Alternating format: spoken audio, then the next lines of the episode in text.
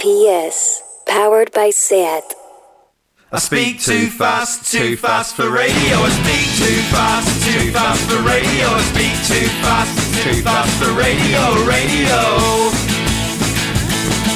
I went for a job at the BBC, but the BBC wouldn't take me. They said my diction and intonation was wrong, and I belong in a place where I could speak the words as fast as I like because I speak too fast, too fast for radio. I speak too fast, too fast for radio. I speak too fast, too fast for radio, radio. I was a town crier for a week and nothing more. They forced my resignation as the bell fell on the floor. Hola a todas y a todos, soy Patri Filippo y os doy la bienvenida a un nuevo episodio de Mala Hierba en Radio Primera Sound. Para quienes no conozcáis el programa, aquí cada mes dedicamos un capítulo a ahondar en la trayectoria y el catálogo de un sello discográfico independiente diferente, eh, de cualquier época, género o latitud, con la intención de reivindicar el papel, a veces silencioso, que hacen los sellos como creadores de comunidad, como prescriptores o como difusores de nuevos artistas, o a veces simplemente como un grupo de amigos con, hacer, con ganas de hacer cosas juntos, que es algo que nos gusta mucho por aquí. Y en el, bueno, espero, perdón, primero la educación, espero que hayáis tenido un buen año, no sé hasta qué, hasta qué fecha de enero hay que felicitar el año, pero bueno, feliz 2021, etcétera. Y uh, en el caso del sello que nos ocupa hoy es un poco las tres cosas a la vez que decía, es prescriptor, crea comunidad y también son un grupo de amigos o de conocidos que hacen cosas juntos, ya que se trata de un sello dedicado a promover el intercambio de música experimental con sede en España, pero que también tienen relaciones con artistas de otros países, como ahora escucharemos, de bueno, residentes en Berlín, eh, con orígenes rusos, etc. Y sobre todo que un sello que en apenas dos años y un poco de vida ya ha editado 65 referencias, todas ellas en cassette, de una calidad y variedad alucinante. Eh, os hablo y hoy hablaremos de Crystal Mine, que opera desde Burgos y bajo la, la capitanía, por así decirlo, de Sara Rasines, con la que tenemos el placer de contar en conexión desde la ciudad castellonenesa. Hola Sara, si estás por aquí. Hola, ¿qué Hola, tal, ¿qué tal? ¿Cómo estás? Muy bien. bueno, bienvenida, bienvenida a, Mala, Hierba. Eh, muchas gracias por estar aquí con nosotras y darnos la oportunidad a mí y a los oyentes de conocer de primera mano y a fondo este, este sello, un sello súper vivo y estimulante del que yo mm, pues soy bastante fan realmente. Eh, para quienes no lo conozcan, para quienes lo conozcan, perdón, yo creo que este, este programa será una manera de conocer algo más a fondo todo lo que, lo que haces o hacéis. No sé si eres tú sola, ahora te lo preguntaré. Eh, a fondo en Mile y a quienes no conozcáis de los oyentes el sello, os aseguro que os vais a caer eh, para atrás con las cosas chulísimas eh, que edita Sara. Sara, te voy a presentar un poco de biografía primero, antes de, de empezar, porque creo que eh, bueno, ayuda a poner un poco en contexto. Eh, corrígeme lo que sea si, si, me equivoco. Entonces, Sara, Sara Rasines uh, vive y trabaja en Burgos, es artista sonora y visual, licenciada en Bellas Artes en la Facultad de Bellas Artes de la Universidad Politécnica de Valencia. Compagina la creación artística con la investigación en la Facultad de Bellas Artes de la UPV, la Universidad del País Vasco, eh, donde ha formado parte activa del grupo de investigación Iker Soinu Investigación Sonora y Espacio Artístico. Eh, creó Crystal Mine el sello en 2018, eh, sobre el que tendremos tiempo de charlar a fondo, espero, y en, desde 2019 presenta en Radio Relativa Crystal Mine Radio, eh, un programa bimensual donde, eh, bueno, que es como una extensión del sello y donde explora eh, el sello en diferentes formatos. Y además, eh, imparte talleres de creación musical en bibliotecas y que esto me parece chulísimo, ya te preguntaré. Bueno, imparte talleres de creación musical en bibliotecas y centros de arte para niñas y niños eh, y lo combina con su labor de artista sonora y visual. ¿Correcto? Sí, todo correcto. Perfecto. Pues, uh, Sara, en tu caso, como decía, vienes de, de, las bellas artes en la investigación sonora y también has editado y compuesto eh, tus propios trabajos como artista eh, musical, como ese Tommy Hilfiger ¿no? de 2016, en el que uh, mezclabas sintes con sonidos ambientales de lluvia, con percusiones, etc. Entonces, fundar un sello parece casi como, como el paso natural, ¿no? Pero aún así, ¿cómo te decides en 2018 a decir, vale, voy a lanzarme y a fundar Crystal Mine? Bueno, pues esto es una idea que ya tenía hace bastante tiempo. El caso es que no encontraba la manera de hacerlo. Uh -huh. eh, yo ya había establecido un montón de conexiones en diferentes sitios en los que había vivido, como Valencia o Bilbao, o bueno, pues en residencias que había hecho por Europa y, y demás. Y bueno, pues tenía muchísimas ganas porque veía que mis colegas pues estaban trabajando en algo que me parece bastante importante y que y que bueno pues que yo podría compartirlo de alguna manera no entonces bueno pues yo empecé a trabajar en un nuevo disco eh, con una chica que conocí por a través de Facebook que se llama Sara de Umbría. Y, y, bueno pues eh, este este este álbum se basaba en la plunderfonía y y bueno nosotras eh, pues estuvimos hablando un montón de rato por el chat y bueno, nos dimos cuenta que teníamos un montón de cosas en común y que la música que habíamos escuchado de pequeñas o de adolescentes pues era casi pues muy parecida o la misma. Entonces, nada, nos pusimos a trabajar en ello y yo ya había comprado unas casetes ah. en un viaje que había hecho y entonces yo la dije, bueno, pues si casi todo lo que estamos recuperando de nuestra adolescencia es en casete, pues tiene mucho sentido que también eh, saquemos este álbum en casete, ¿no? Y bueno, pues nos invitaron entonces en Atenea, eh, que es un, un, congreso que se hace en Valencia, y bueno, nosotras aportamos este casete y Sara dio una conferencia allí. Y bueno, este casete de hecho nos lo grabó el antiguo Jan de Arc Records, Marina. Ah, ostras, Marina estuvieron también aquí en el programa, súper fan del sello. Y bueno, pues ahí empezó un poco todo. Yo ya después de esto me decidí a que a que bueno el casete era un buen soporte porque bueno pues tienes que como escuchar todo el material que hay grabado en él y no puedes saltarlo no que es eh, igual una cosa que está bastante en oposición a lo que existe ahora que tú puedes eh, ver un montón de vídeos canciones saltarlas y bueno pues yo quería un poco que que el trabajo de cada artista que yo sacara pues eh, se pudiera escuchar entero. Entonces eh, yo seguí con, con mi idea de, de, sacarlo todo en casete y, y, bueno, saqué como tres o cuatro cintas ese año. Y bueno, sin más, yo pensaba que iba a ser una cosa que, bueno, yo sí que quería mantener en el tiempo, pero no sabía cómo iba a ser la acogida porque, bueno, pues el tipo de música también es eh, bueno, yo creo que es para todo el mundo, pero bueno, no todo el mundo la escucha. entiendo. Entonces, pues, pues bueno, tuvo una súper buena acogida y yo decidí seguir con ello y, y cada vez como, como más constante y más consciente de lo que estaba haciendo, ¿no? Y así empezó realmente. Pues de eso me parece súper interesante lo que has dicho de, utilizar los casetes como manera de ah, romper un poco la manera en la que escuchamos la música ahora, porque yo creo que estamos como en el imperio de la playlist, ¿no? Es decir, escuchamos canciones sueltas, además agrupadas sin contexto con la anterior, con la tal, también debido a plataformas como Spotify o así, ¿no? Que hacen, viven de, las playlists al fin y al cabo. Por lo tanto, me parece súper interesante, ¿no? Que tú hayas hecho esta apuesta en 2018, ¿no? Son en años muy recientes. Realmente es, es un aspecto del sello que a mí me, me, parece súper interesante. Em, pues si, si, te parece, vamos a empezar ya ambientando musicalmente el programa. Eh, vamos a escuchar la primera canción que es La Roca Foradada de Judith y Daniel, que de hecho es uno de los lanzamientos ah, más recientes del, del, sello, es del 25 de diciembre de 2020, o sea, de, de hace nada, ¿correcto?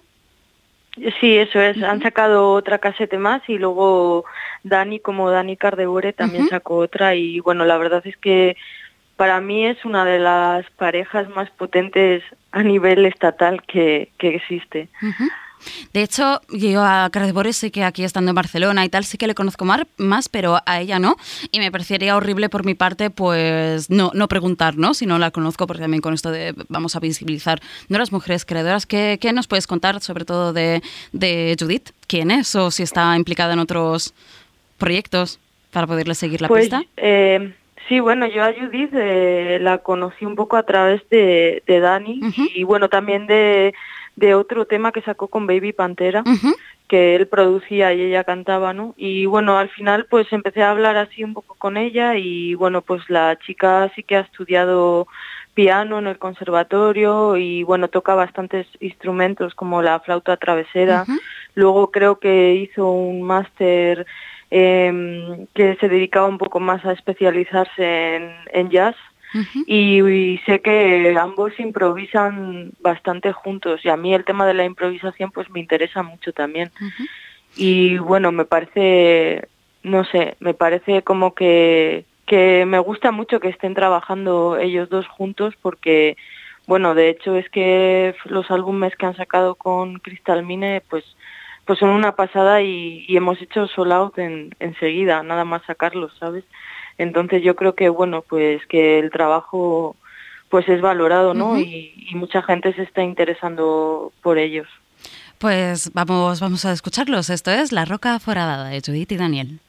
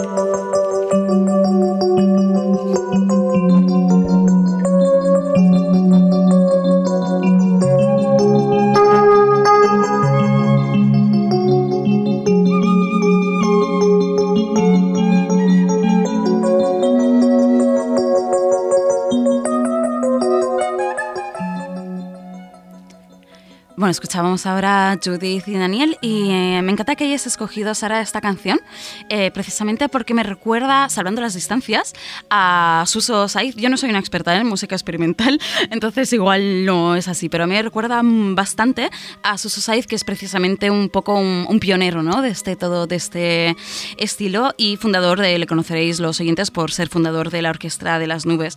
Y, y saco a colección Suso Saiz por lo que decía antes de que los sellos sirve mucho, ¿no? Hacer una labor silenciosa de hacerte descubrir nueva música. Yo a, a Society le escuché a, través del Cometa de Madrid, que no sé si seguramente lo conocerás, Sara, es un subsello que tenía grabaciones accidentales que llevaba eh, Luis Delgado de Mecánica, Popular. Eh, en tu caso, ¿cuáles, ¿cuáles son tus referentes, o si has tenido referentes un poco a la hora de, dirigir Crystal Mind, de, de, de escoger por qué derroteros tiene que ir, etcétera? Eh, bueno, sí, eh, no conozco, o sea, conozco la Cometa de Madrid y a Suso Saez y bueno, me interesa sobre todo de Suso que, que, siempre ha tenido mucha relación con los artistas plásticos, ¿no? Y estuvo en los encuentros de Pamplona. Correcto. Y, bueno, o sea, de ahí sí que puedo hablar de mi experiencia. Mi, mi experiencia es... Eh, después de haber estudiado Bellas Artes, pues obviamente con la gente que más me he relacionado han sido artistas plásticos, que también son oros, ¿no? Pero en, en principio artistas plásticos. Entonces yo cuando estudiaba en Valencia y tuve mucha relación con, con todo lo que estaba pasando allí en 2005 y sobre todo había muchos conciertos de ruido. Y enseguida empecé como a interesarme mucho por eso y descubrí como un foco muy importante que, que para mí era súper necesario de conocer y estaba en Bilbao en el Club de la Rasquito. Entonces yo por eso me fui a vivir allí y, y bueno, pues estuve en contacto con toda esta gente, Miguel Ángel García, Héctor Rey, Machín, eh, pues un montón de gente que, que, bueno, me acuerdo que los en los inicios cuando se hacían improvisaciones estaba Yune Crespo, que es escultora y hacía cosas con vídeo, eh, no sé, es que había un montón de gente por allí eh, trabajando y, Elena Iscoa, que hacía esculturas también con, con escayola y con trapos que bueno que siguen haciendo, ¿no? Y entonces de ahí sale un poco todo, ¿no? Que al final es como como otras formas de entender y, y de, de presentarse un poco en, en, en, todo el panorama de la música experimental y también de poder abordarlo ¿no? con, con, otro tipo de ideas y con otro tipo de, de cuestiones implícitas. Y bueno, pues eh, sí, de ahí parte todo un poco. Luego en Barcelona también he descubierto como otro foco interesantísimo y, y bueno, hay focos por ahí, ¿no? Pero al final un poco te fijas en pues cada uno en lo que en lo que nos interesa un poco no y, y bueno sí lo mío tiene mucha relación con con los artistas plásticos. De, de mucha gente que que ha sacado cosas en el sello pues a menudo son más, eh, pues trabajan en otros campos y, y, bueno, lo combinan con la creación sonora, sí. Uh -huh. Y eh, yo te preguntaba porque precisamente, ya te digo, no, la música experimental a mí o sea, me gusta, pero no soy una súper conocedora del género. Y muchas veces por desconocimiento nos perdemos muchas cosas. O sea, fíjate que yo los, todos los referentes que te he dado de lo que conozco eran hombres, ¿no? Luis Delgado, eh, Suso Saiz, etcétera, menos, bueno, editaron a Patricia Escudero en el Cometa de Madrid, pero uh, -huh. lamentablemente todavía eh, no, no son muy conocidos, más que tanto no hay, sellos aquí en España que lleven mujeres, ¿no? Como podría ser Cristalmine. Eh, entonces, no sé cómo ves tú esta, esta situación, si, si te relacionas también con o conoces, o podrías recomendarnos, ¿no? Sellos llevados por mujeres que seguramente nos estemos perdiendo por una falta de búsqueda. Pues la verdad que ahora mismo estoy como en blanco. Sí que sí que existen sellos de mujeres, claro. ¿eh? yo yo sí que he conocido a lo largo del tiempo. Lo que pasa que quizás quizás no tengan la misma visibilidad, Exacto. Uh -huh. pero bueno, yo creo que esto también es algo que está cambiando y uh -huh. bueno, gente que mujeres que se dediquen a la música experimental, pues hay un montón. Sí, sí, eso eso por también. suerte sí que se dediquen al tal. Sí. Es más difícil verlas sí. como jefas, ¿no? Yo creo de pues eso, mm, jefa de un sello, directora de una sala de conciertos o jefa de sala de conciertos, etcétera. Sí, bueno, la sala Meteoro la lleva una chica, uh -huh. ¿no? También ahí en Barcelona. O sea, yo sí que descubro de repente cosas, lo que pasa que que yo creo, pues bueno, que también nosotras tenemos otra forma de llevarlo, ¿no? Uh -huh. Y quizá también sea también sea un poco por nosotras mismas, que, que al final como que nos quedamos ahí trabajando, trabajando, trabajando como las hormiguitas y quizá pues claro. no, tampoco nos damos ni siquiera a nosotras mismas tanta visibilidad, porque es como un hecho ya que asimilas, ¿no? Que es así uh -huh. y, y, bueno, eh, a mí no me parece mal ni lo uno ni lo otro, cada uno sabe eh, pues la repercusión que quiere tener y, y cómo lo quiere llevar. Yo creo que las cosas cada vez más se están tendiendo a cambiar, hay más festivales uh -huh. y hay más gente que apuesta por dar visibilidad a estas cosas y, y bueno, pues ahí estamos. Eh, inmersos en, en, este trabajo. Lo seguiremos intentando, claro que sí. Pues mira, justamente nombrabas al próximo artista que vamos a escuchar, a Miguel García. Esto es uh, Upward del de cassette Kinde, editado en octubre de 2019. Vamos a escucharlo.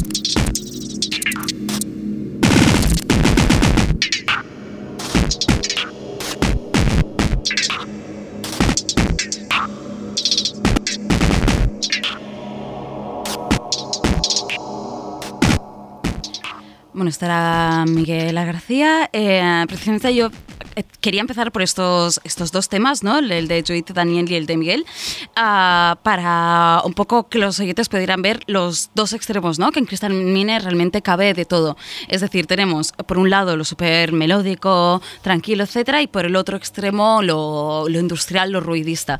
Y entre medio hay un montón de, ah, de, de géneros y experimentaciones con casi cualquier cosa. Es decir, no todos son instrumentales, no sé, tenéis como una, una variedad increíble que yo realmente eh, aprecio muchísimo en, en, el sello. Sin embargo, de, de, Miguel no he encontrado apenas información, me ha pasado con varios artistas de Cristal Mine, así que te pregunto a ti si nos lo puedes introducir, si, si quieres hablar un poco de, de este tema y este cassette. Uh -huh.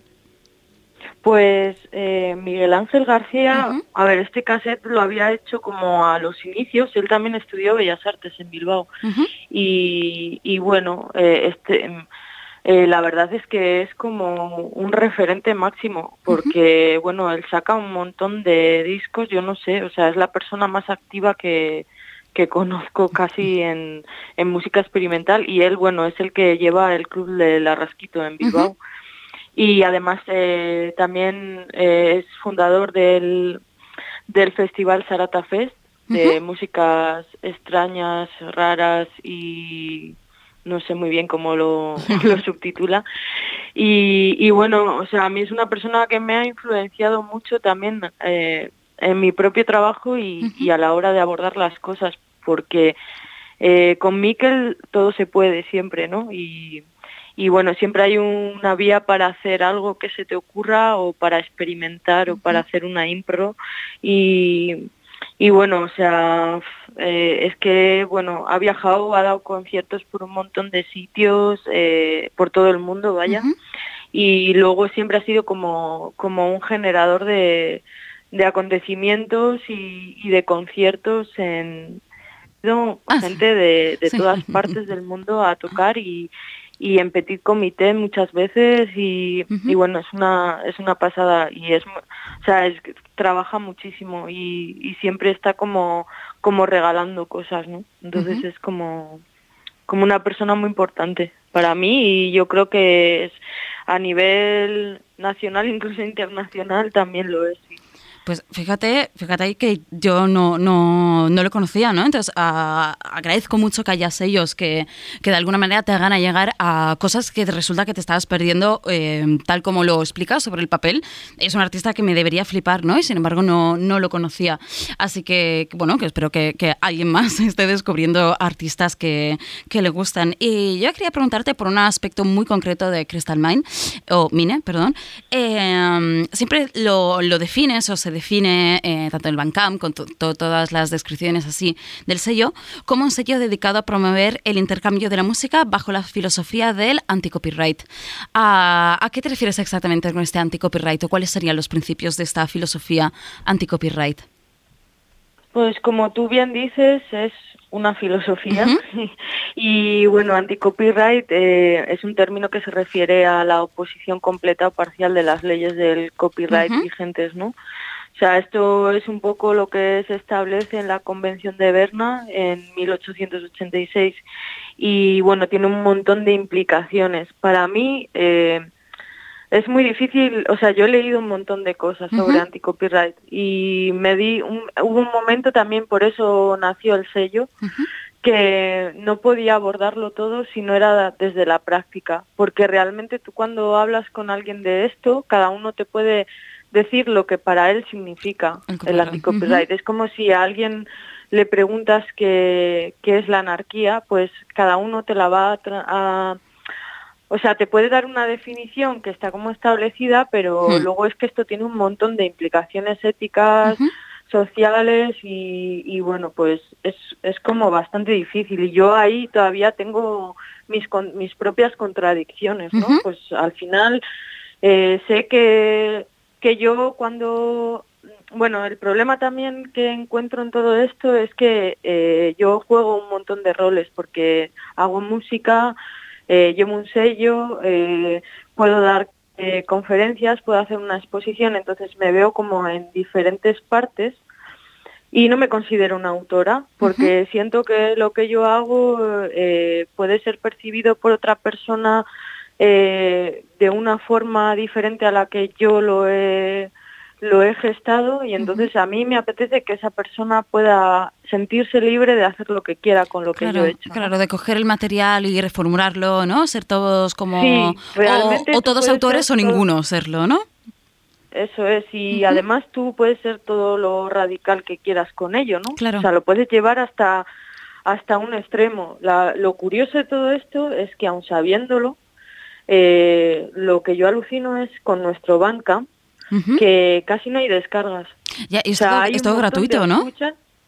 es todo gratuito porque, bueno, ahí se produce una contradicción también. Realmente elegimos Bandcamp porque a mí me parece la mejor plataforma y la que o sea, yo no estoy de acuerdo con Spotify, por ejemplo, ¿no? Y con otro tipo de cuestiones. Entonces Bandcamp como que nos permitía que, que la gente lo pudiera descargar y, y hacer con ello pues un poco lo que quisiera. Eh, para mi sorpresa es esto, que la gente es muy respetuosa, que no, no quita para que para que siendo anti-copyright tú puedas tener todo el respeto del mundo por las producciones o, o creaciones de, de la gente, ¿no? Entonces, no sé, yo sigo aprendiendo con ello cada día. O sea, hay un montón de teoría y, y bueno, está bien conocerlo, pero realmente donde, donde más estoy descubriendo es en la propia práctica, porque luego hablas con, con cada persona y cada persona pues también lo entiende de una manera diferente y está bien, ¿no? O sea, realmente es un término que para mí lo que hace es que lo que yo pretendía un poco es que todos nos, nos cuestionásemos un poco lo que estábamos haciendo y a dónde lo estábamos dirigiendo, ¿no? Entonces yo creo que esa función, pues a veces igual sí que puede pasar un poco más inadvertida, pero pero yo, yo creo que hay gente que sí que, que se pregunta por ello y, y que y que vamos pues que ahí entre todos pues forjamos también esa comunidad.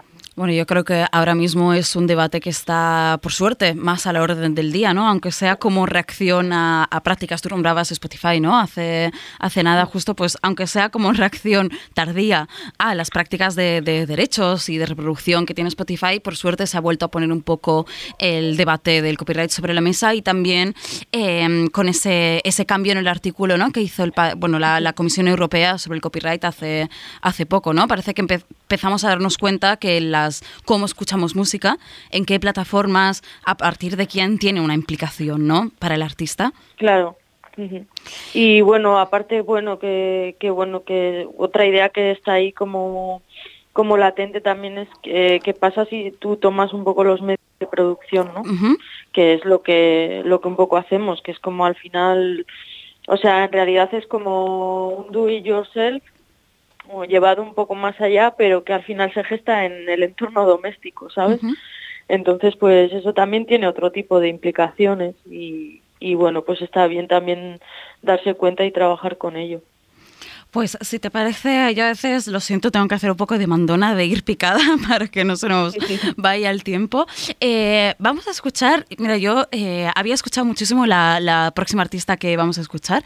Em, de hecho, hace, hace un montón de tiempo tenía una sección en, en, un medio en el que sacaba como, bueno, yo me dedicaba a bucear en Bandcamp y sacar como artistas, ¿no? Y tal. Y llegué a ella y lo, quemé, lo quemé muchísimo y no me había fijado que era de Crystal Mine. O sea, no sé si lo editasteis, hablo, perdón, para los oyentes de Clora.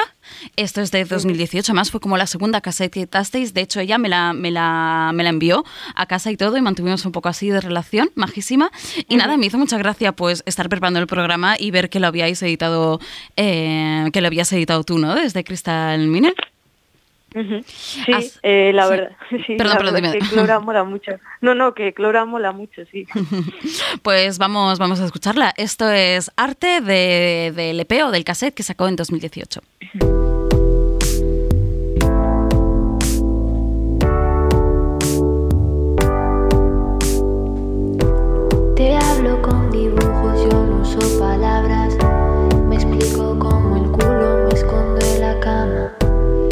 Por eso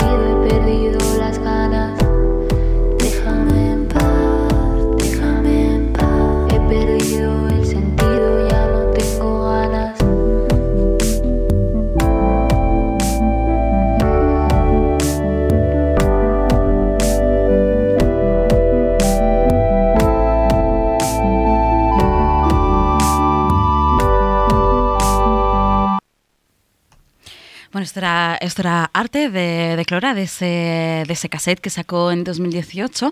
Ella es de Bilbao, con el que decías que tenías mucha relación, eh, pero como decía al principio del programa, hay una cosa que me, me llama mucho la atención del Cristal Mine es cómo eh, creas comunidad o relaciones también con artistas de fuera, ¿no? Los dos siguientes artistas que vamos a escuchar son Pia Achterkamp, que es ah, de Berlín, si no me equivoco, y luego escucharemos a, a- escucharemos, perdón, a Shika, que, que es de, bueno, diría que vive en Argentina, pero es de origen ruso, ¿no? Entonces quería preguntarte un poco, ¿cómo llegas a esta, a ver, con Internet? Me figuro que la respuesta es quizás bastante obvia, ¿no? Pero ¿cómo llegas a, a estos artistas que no están en tu círculo cercano, por así decirlo? Pues bueno, con el caso de Pia fue, eh, yo conocía su trabajo y coincidimos, eh, nos invitaron a, un, a dar unos conciertos en el Centro Párraga en Murcia con, con Susan Dron y con mi colega Javier. Y bueno, ahí empezamos un poco la relación. A mí me gusta mucho lo que hace y empezamos a hablar y nos conocimos allí y entonces pues pues nada, surgió la idea de que hicieran un split, eh, ella y Susan Dron, para, para Crystal Mine y, y bueno, pues ese, el caso de Pia fue ese.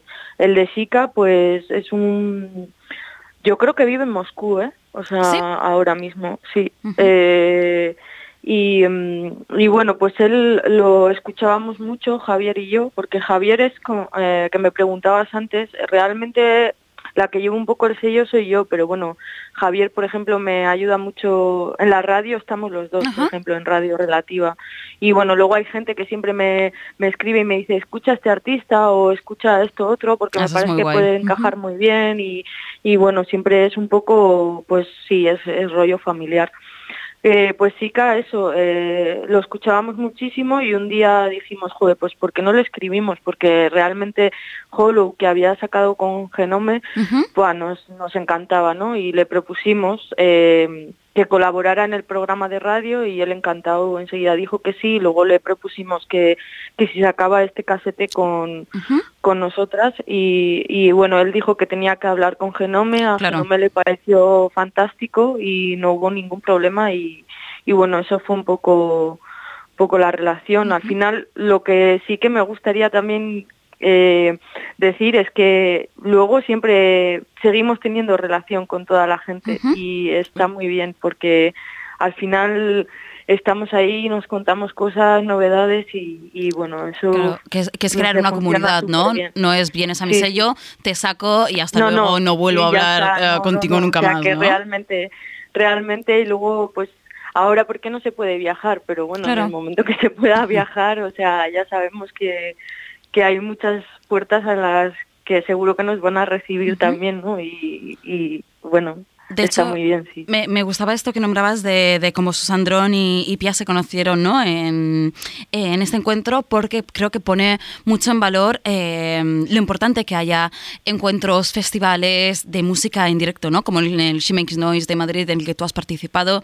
Pero bueno, ahora ya sabes, pandemia, eh, eventos culturales, pues pocos, ¿no? Algunos ni están ni se les esperan. Y creo que hemos perdido gran parte de oportunidades ¿no? para conocer a esta gente, para trazar estas comunidades, que también se puede hacer por internet, ¿eh? pero no sé si, si cala o es tan sencillo, ¿no? Como ir a un festival y encontrarte con alguien o ver un concierto de alguien y quedarte flipado y escribirle y hacer algo juntos. Claro, yo creo que pues todo esto está cambiando y todos estamos repensando el futuro, ¿no? Cómo, cómo va a ser y, y, bueno, realmente pues está claro que van a convivir las dos cuestiones. O sea, los streamings y todo esto Claro. cada vez van a estar más a la orden del día. Es una pena porque ahí, bueno, yo tengo colegas que tocan música silenciosa y eso es inviable, Totalmente. hacer un streaming. O sea, eso no, no tiene ningún sentido, ¿sabes? Entonces, pues bueno, eh, habrá que tener un poco de paciencia y ver cómo avanza la cosa, pero es que no son cosas diferentes. Entonces, pues Y pese a ser bueno, iremos viendo. pese a ser medios muy diferentes, yo lo que estoy viendo es que por una cuestión de rapidez, de comodidad, de que vamos todos muy tal, se está viendo el streaming simplemente como intentando trasladar de lo que antes sucedía en directo a una pantalla, ¿no? Sin pensar realmente cuáles son las especificidades del streaming, del vídeo, del grabado, ¿no? Como que en cambio de construir un lenguaje propio o aprovechar los lenguajes audiovisuales, simplemente estamos cogiendo conciertos que deberían ser en directo, grabándolo y retransmitiéndolos. Ya, y sin medios. Yo creo que, que si lo próximo va a ser híbrido, las salas y todo el mundo va a tener que invertir bastante en, en equipos y en cámaras y porque no puedes grabar frontalmente a una Claro. persona. O sea, tienes que grabarla desde diferentes puntos de vista, creo yo, ¿eh? Y, Claro. y bueno, y la microfonía ya ni te cuento. Entonces, pues no va a ser nada fácil y a ver- va a haber salas que no puedan soportar esos costes, ¿no? A no ser que, que alguien se ponga las pilas y, y busque alguna forma de, de financiarlo o, Claro. o yo qué sé. no- Totalmente, no sí. De sé hecho, mucha parte del debate sobre la música en directo en tiempos de pandemia no es tanto cuándo podrán volver a programar las salas, sino cuántas quedarán, ¿no? Una vez que se pueda volver a programar con es, normalidad. Y luego, lo, claro, los horarios también, porque, bueno, yo creo que lo que hemos conocido, bueno, al menos yo, como club nocturno o after y todo eso, yo no sé si si va a seguir existiendo o, o van a ser ya más matinales o por la tarde o combinados con, con que un espacio Un sea vermouth híbrido de también. after, ¿no? En cambio. Sí, sí, no, eh, en serio, eh. O sea, estuve en unas ponencias que había una gente de Barcelona que, que bueno, estaban planteándose el hacer clubes de día y, Claro. y bueno, aparte reconvertidos en, en salas de exposiciones, en restaurantes en mil cosas, porque claro, Totalmente. las cosas van a cambiar. Claro. Y al menos de esto, mira, valoro, veo las, las ganas de la gente, ¿no? De, bueno, es que no te queda de otra, reinvertirse y seguir pensando cómo podemos seguir haciendo música, cómo podemos seguir haciendo cultura, ¿no? Yo creo que es lo único positivo que, que me podría llevar de esta experiencia, ¿no? Ver que, la, joder, que la gente le echa, le echa ganas, que no debería tener que echarle tantas ganas, no debería ser tan difícil, pero al menos ves, ¿no? Que hay, que hay movimiento, que hay ganas de seguir creando comunidad y eso es, es positivo, en cierto modo. Pues sí, si te parece, vamos a escuchar a Pia, que llevamos hablando de ella un montón de, un montón de tiempo. Esto es uh, God Lost Interest del Split que sacó eh, junto a Susan Dron en, 2000 en, en junio de 2020.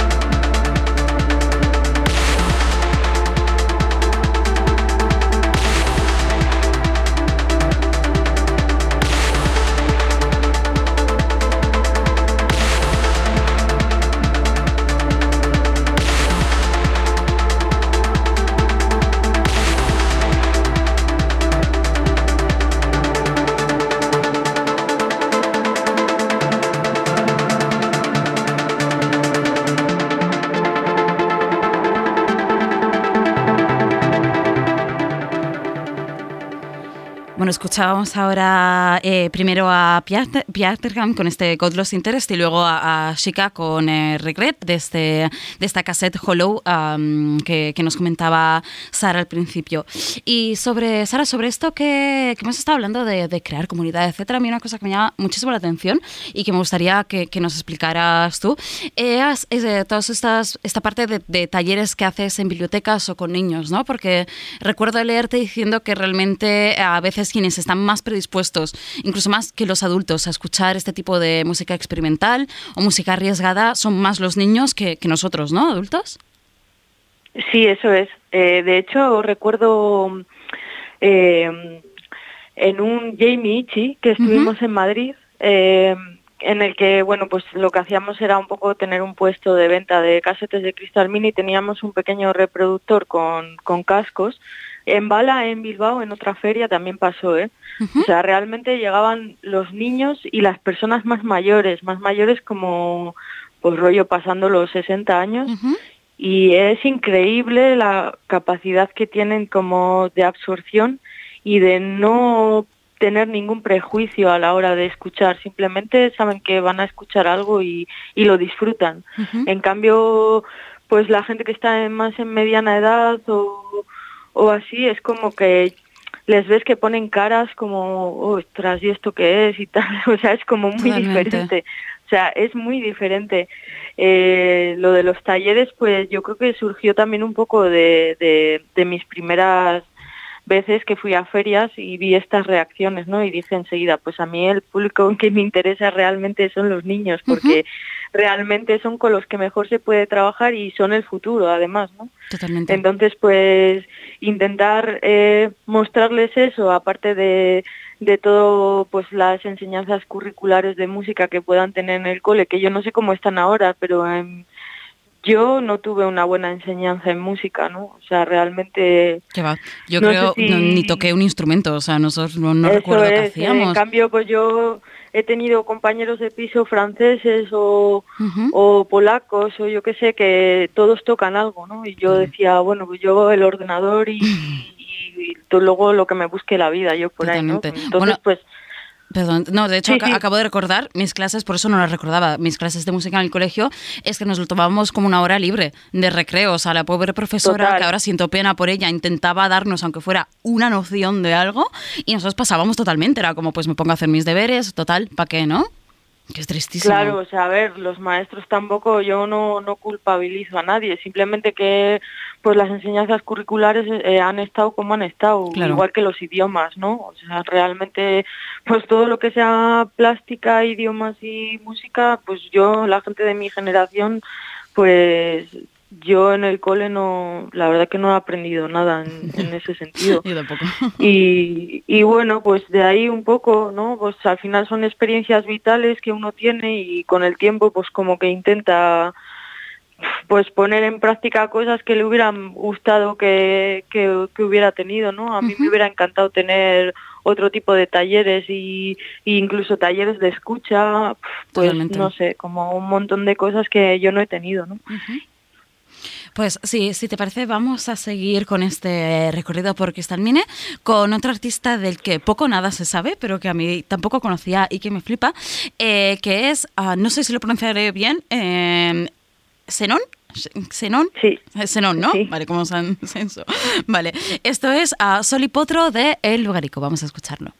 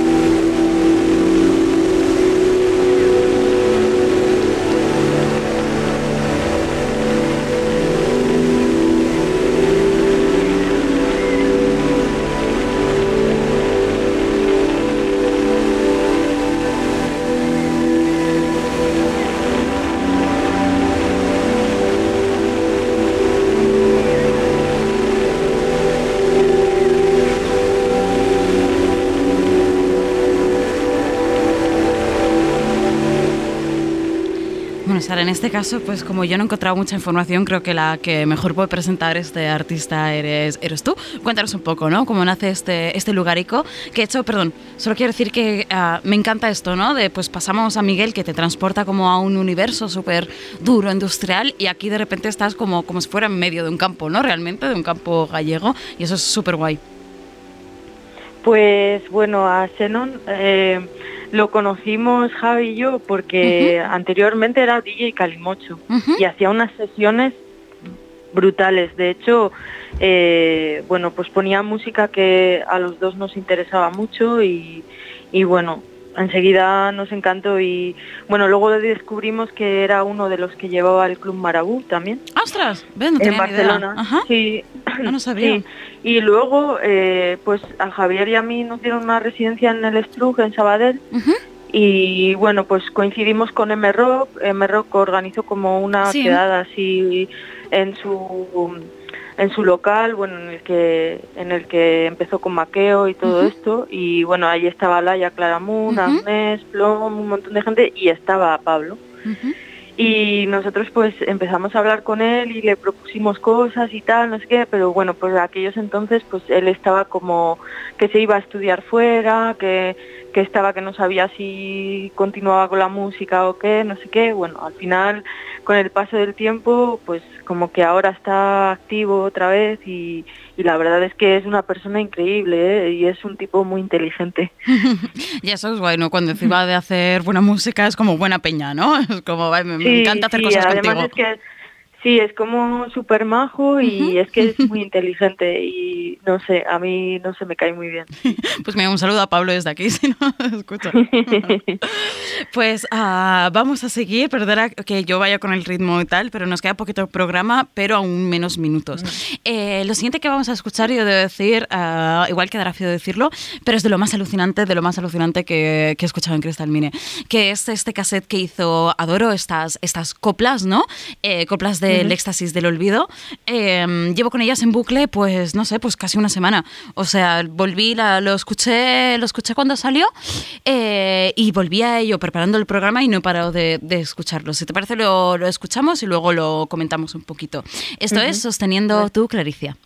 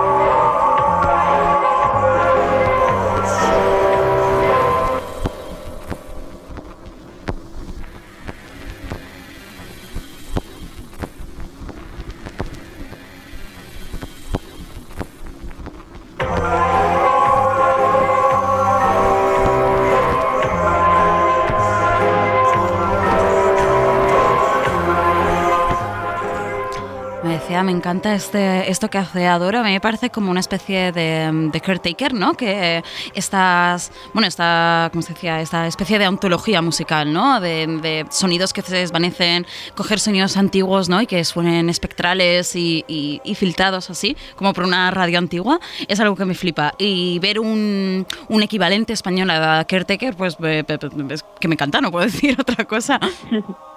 Es precioso ese álbum, sí. Eh, Adoro es Cristian de Sucre, Ajá, de Barcelona. correcto. Y, y bueno, eh, es hermano de Cardebore.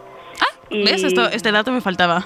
no sabía. Sí, y la verdad es que, bueno, pues yo flipo mucho con ellos porque son gente como que tienen como universos muy personales y, y me parece súper muy honesto todo el rato. O sea, es algo que, que escucho y, y que digo, jo, es que es normal que esté haciendo esto porque me está mostrando una parte casi de él, ¿no? Que al final luego igual solo son sonidos puestos unos detrás de otros y cada uno pues los interpretamos de una manera y, y cada uno sabrá, ¿no? Pero me parece súper honesto y es algo que me apetece resaltar porque, bueno, no sé, o sea, me pasa con Adoro que me parece que es un, un álbum súper honesto.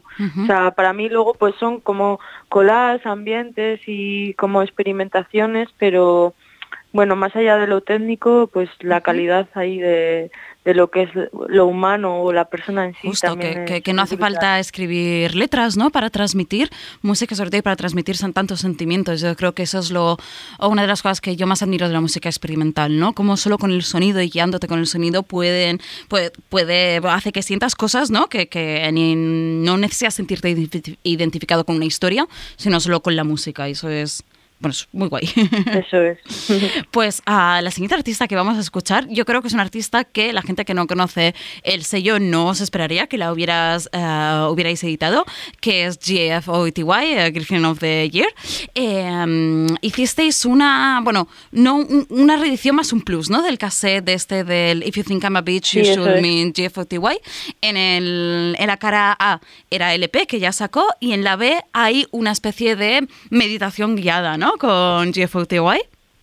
Sí, y está genial, o sea, es una caseta que está muy bien pensada, ¿eh? La tía sabe lo que hace. O sea, después de toda la tralla que hay en la cara A, eh, te dice, bueno, pues pon la cara B y, y tómate tu tiempo para relajarte y, y pegarte otro viaje después de haber bailado un montón. Está muy bien. Desgraciadamente nosotros, o sea, me hubiera encantado poner la cara B entera, pero por cuestiones de tiempo yo me he quedado con la cara A. Pero aún así os animo a escuchar eh, de verdad esta, esta cara B, este Meditate que se llama, porque como dice Sara, eh, es que es alucinante, ¿no? La tienes ahí hablándote, bueno, como si fuera una SMR, pero sin ruiditos, ¿no? De meditación guiada. A mí me, me, me flipa, merece. ¿Cómo nació esta idea? ¿Fue idea suya o idea tuya? La del Meditate, la cara B. Pues, a ver, con G40 lo que siempre nos ha pasado es que ha sido igual que con Camislo. O sea, han sido como cosas puntuales que, que hemos conocido antes de todo esto y que soñábamos con que algún Total, día es que tendríamos algún increíble. tipo de conexión. Y realmente pasa el tiempo y tienes esa conexión y es como... Wow, o sea, no, fue una propuesta. Realmente yo andaba hablando con un chico de Bilbao, con Miquel Izarra, Ujú. y, joder, pues hay que escribirla y proponérselo y no sé qué. Qué no sé guay. cuál. Y tú crees que dirá que sí, porque fíjate, ¿sabes? no Y nada, o sea... Que aparte o que esto ya salió en es que- 2019, que ya estaba en lo alto, ¿no? Jeff guay, o sea, Sí, ni sí, siquiera sí, al principio. Y súper agradecida todo el rato, como... No sé, a mí pa- me parece me pareció que, que muy bien con nosotros y muy maja, sí. Qué bien. Pues vamos a escuchar esta Super Glue y os recomiendo escuchar el Meditate en, en casa. Vamos a escucharlo. Justin Bieber. Justin Bieber. Justin Bieber. Justin Bieber. Justin Bieber. Justin Bieber. Justin Bieber.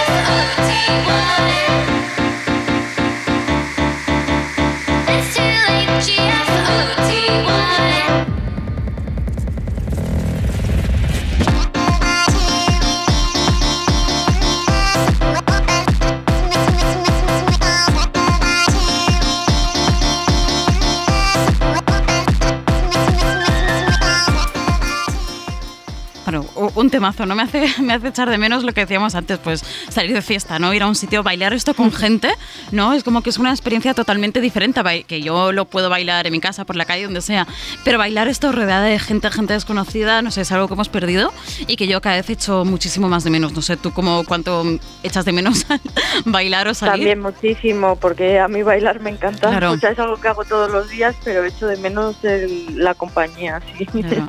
De hecho, me hizo gracia en- TikTok, vi como un vídeo que decía como sobre abre los ojos o algo así, te ponían como musicote de discoteca y las luces que se supone que deberías ver, ¿no? Cuando estás en un local, en plan, mm, transpórtate a esta de esto. Y es como, yo es que no sé qué haré el día que entre a una, a una sala a bailar otra vez, no sé, no me sacan, o sea, me tendrán que sacar cuatro días después.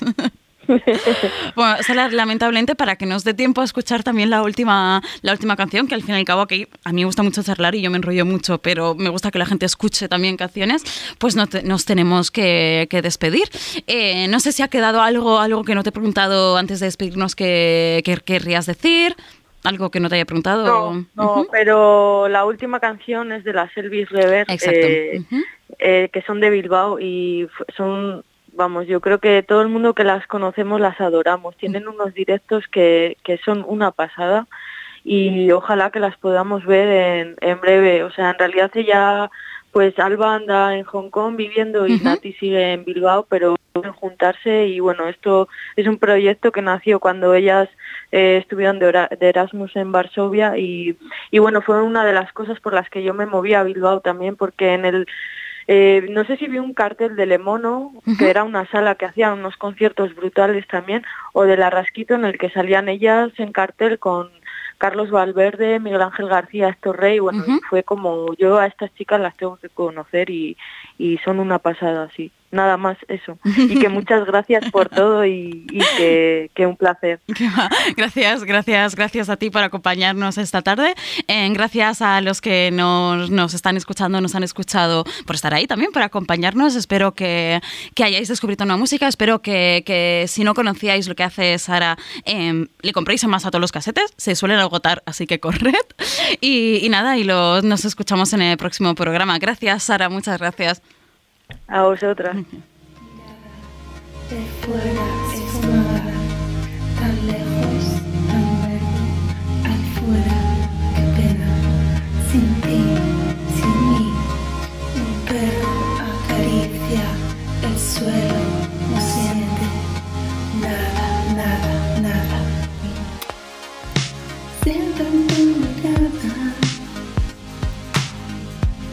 miedo eterno que me vuelve hacia afuera, nada. Nada, nada,